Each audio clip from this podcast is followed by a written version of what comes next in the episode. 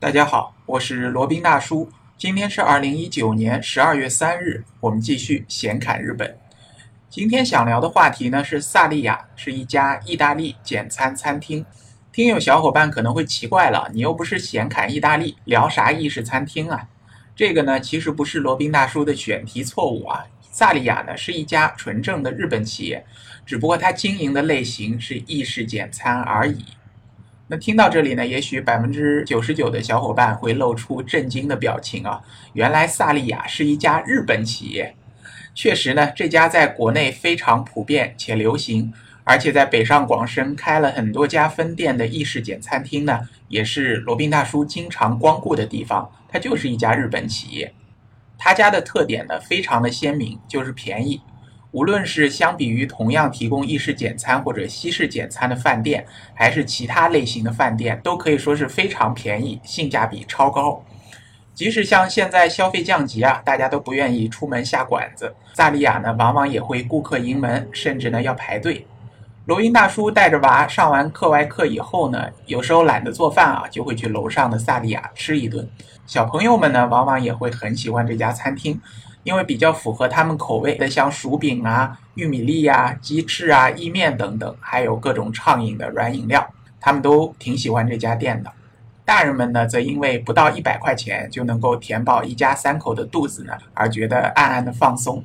关键上菜还特别快啊，下单十分钟左右呢，稀里哗啦就摆满一桌了，你就可以大快朵颐了。吃完以后拿着小票去买单啊，支付宝扫一下就搞定了。简直就是顺畅简便、经济实惠、兼而有之。罗宾大叔在光顾萨利亚的时候呢，也曾经思考过很多次啊，这家店是如何保持这么便宜的价格，并且呢，服务不打折的呢？后来偶尔发现原来是家日本企业，也引起了我的好奇心，于是呢，就上网查了一下资料。那今天就给大家扒一扒萨利亚这家店。萨利亚的日文呢叫 Saizelia。成立于一九六八年，当然在百年老店林立的日本啊，这也是属于一家新兴的企业了。萨利亚的前身呢，是一家位于千叶县市川市的名为萨利亚的小型西式餐厅啊，一共呢只有三十六个座位。萨利亚现在的总裁叫郑恒泰彦，当时呢他就读于东京理科大学，然后在这家餐厅临时打工啊，做兼职。然后当时萨利亚的经理发现这位郑恒泰彦先生啊，他是一位有才能的人。然后后来当他升成了餐厅的高级职员的时候呢，就索性盘下了这家店，就成为老板了。后来呢，意大利菜式在日本逐渐的流行起来。然后当时的老板正恒太彦呢，就决定把这个萨利亚餐厅从西式餐厅转型成为专注销售意式菜肴的意式简餐厅。不过这次转型好像不太成功啊！转型以后呢，前来光顾的客人数量反而减少了。后来经过调研发现呢，是因为价格太高导致了客人数量的减少。于是呢，他就做出了一个大胆的决定啊，将菜品的价格呢下降到原来的百分之七十，就是打了七折。后来呢，立竿见影，这个餐厅的业绩就有了显著的增长，甚至还出现了顾客盈门有排队的这样情况出现啊。这个成功的转型呢，也让正恒泰彦发现了此间的一个诀窍，就是要价廉物美、薄利多销。然后呢，他就在此后经营的过程当中，一直秉承着低价的路线。此后的五十年间呢，萨利亚在日本迅速的扩张，开了超过一千家的分店。然后在海外呢，主要也是亚洲地区啊，也布点颇多。比如说在中国大陆啊、中国香港啊、中国台湾啊、新加坡啊、澳大利亚都设有分公司和网点。光在中国大陆呢，就有三百多家门店啊，是除了日本本土以外的第一大海外市场。看起来呢，萨利亚就是一家针对亚洲食客口味和需求特制的一种意式简餐厅。比较类似于像在美国的 Panda Express 啊，熊猫快递，它呢就是主打西方人口味的中餐厅，这个就有一点类似的感觉啊。不得不说呢，日本人的眼光，商业眼光还是非常独到的。萨利亚在我看来呢，有两大特点非常鲜明。第一呢，就是便宜，比如说像九块钱的意面，十几块、二十几块的披萨等等啊。相比于其他的像必胜客啊、棒约翰之类动辄大几十块的披萨意面，那绝对是属于性价比高到爆的一个选择。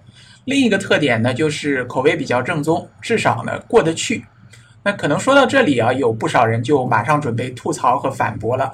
比如说萨利亚烹煮的方式不对啊，它是速冻版的成品，二次加工的。还比如说呢，味道不够正宗，跟我在意大利吃的差很远之类的。不过我想提醒的是，人家本来就是一家意式简餐厅，也没说是特意聘请意大利大厨当场烹制的啊。我感觉能做到百分之八十左右的口味还原呢，已经算是尽到本分了。至于味道是不是正宗啊？这个其实也见仁见智。你确信如果是原汁原味儿，根据意大利当地的方式来烹饪的话，我们国人的舌头能够普遍接受它吗？记得前段时间看到一则新闻啊，就是说一家位于意大利的餐厅服务员很生硬地拒绝了一位外国客户，没记错的话，应该是一位美国客户啊。他要求在点的披萨上加额外的奶酪，是什么马苏里奶酪还是什么奶酪？然后呢，就被这位餐厅服务员生硬地拒绝了，理由呢就是这不是正宗的吃意大利披萨的方式。然后这位顾客就极为不满，然后就上网吐槽，引起了一场不大不小的风波。不过后来这家餐厅的经理也在网上发声啊，说服务员拒绝的是对的，我们意大利人吃披萨呢就是不加这种奶酪的。所以还是希望时刻尊重我们意大利的烹饪方式。你看到了吧？即使在意大利，你想要根据自己的口味来调整，说不定还会遭人白眼、遭人吐槽的。所以说，根据我们国内人口味和舌头来调整这个味道，甚至使用这种半成品、二次加工的，只要你能接受，我觉得也不算是什么大问题。由此也可见呢，正宗未必就受欢迎啊。人家餐厅也是打开门做生意嘛，也要核算费效比的，对吧？那说到费效比呢，萨利亚确实也在成本控制上做到了极致，完全就把日本的那套精益生产的流程呢搬到了餐厅上来。我们以前也都听说过，像是丰田这类日本的生产型企业，什么六西格玛、什么零库存啊之类的，把生产时的成本控制呢做到了极致。萨利亚呢，其实也是采取了这种理念，在食材的制作方面，采用了速冻半成品的二次加工的方式，最大程度的节约了烹制食品的时间。还有一个好处呢，就是它食品的风味儿啊，不容易因为各个地方分店厨师的不同而有较大的偏差。另一点呢，就是在服务方面也做到了最大限度的效率压榨。比如说最简单的一个拖地啊，就是要求拖地的服务员呢不走回头路，不重复擦拭同一块区域，尽量要在拖地的时候解决邮差问题。什么是邮差问题呢？它就是一个学术上的问题啊。所谓邮差问题呢，就是在一个已知的地区，一位邮差要设法找到一条最短的路径。可以走过此地区所有的街道，且最后要回到出发点，就是一个效率方面的一个实际应用啊。看到这个萨利亚压榨效率的一个点啊，我就想这个是不是他们总裁自己出的主意啊？那如果真的是呢，不愧这位总裁啊，他是出身于东京理科大学的一位高材生啊，就是理科生的一个思维。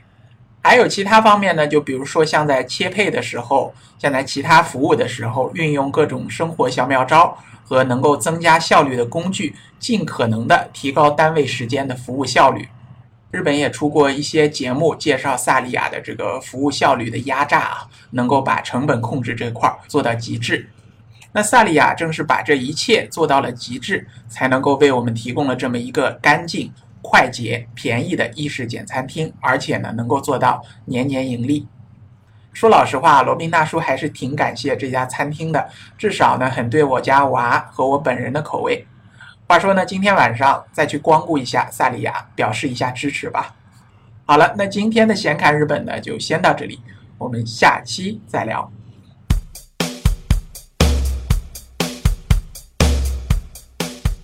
接下来是罗宾大叔的广告时间。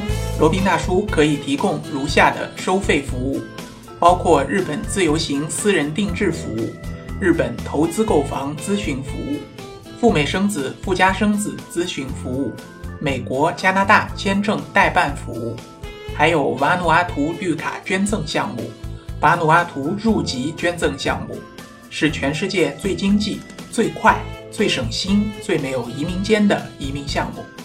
另外还有土耳其购房移民、希腊购房移民、爱尔兰捐赠移民的服务可供选择。以上所有的服务和罗宾大叔特别独家干货，都可以在罗宾大叔的个人官网三 w 点罗宾大叔的全拼点 com 上看到。您也可以添加微信八二七四七九七零八二七四七九七零，向罗宾大叔本尊咨询服务详情。添加时请注明获知微信号的渠道和咨询的内容。谢谢大家。